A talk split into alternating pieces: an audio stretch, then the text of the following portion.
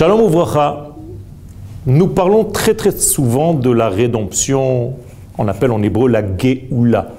Quel est ce secret Et quel est le but de cette Géoula, de cette rédemption? Qu'est-ce que cela veut dire d'une manière générale?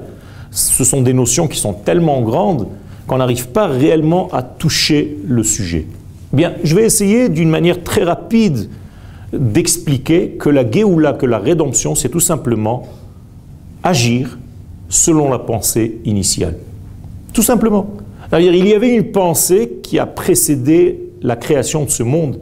Eh bien, lorsque cette pensée initiale, qui était à la base même de ce monde, se réalise dans ce monde, eh bien, c'est la Géoula. C'est aussi simple que ça.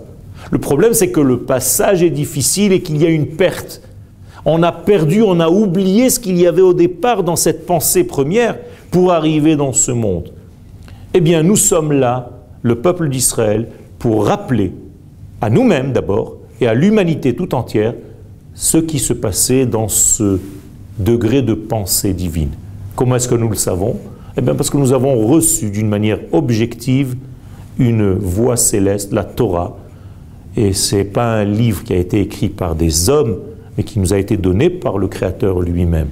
Ça, c'est un secret énorme qui nous dit en réalité, ce secret, ce qu'il y avait dans la pensée divine pour ce monde, pour le bien de ce monde. Eh bien aujourd'hui, nous devons tout simplement prendre cette pensée divine et la faire venir, l'acheminer dans le monde dans lequel nous sommes, pour que ce monde en réalité vive selon les critères de l'infini béni soit-il. Ça, c'est la rédemption. Geoula Shlema. Merci.